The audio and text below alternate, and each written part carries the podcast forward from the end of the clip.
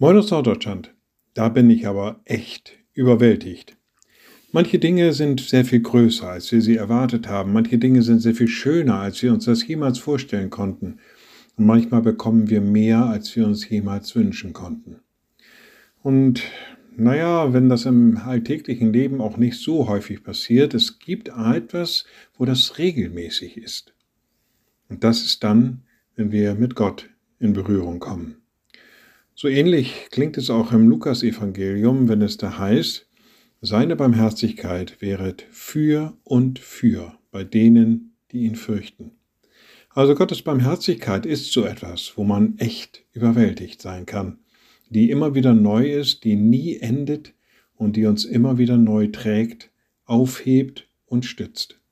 Seine Barmherzigkeit wäret für und für. Und da muss ich sagen, da bin ich echt überwältigt.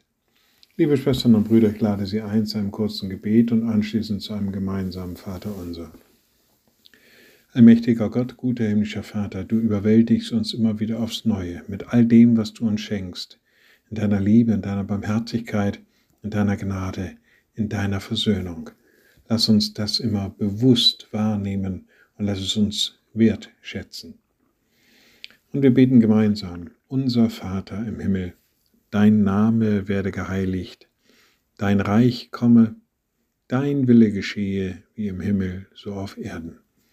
Unser tägliches Brot gib uns heute und vergib uns unsere Schuld, wie auch wir vergeben unseren Schuldigern.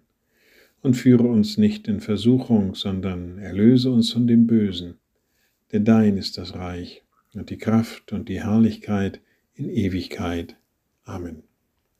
So seid gesegnet bleibt behütet und bleibt gesund. Tschüss.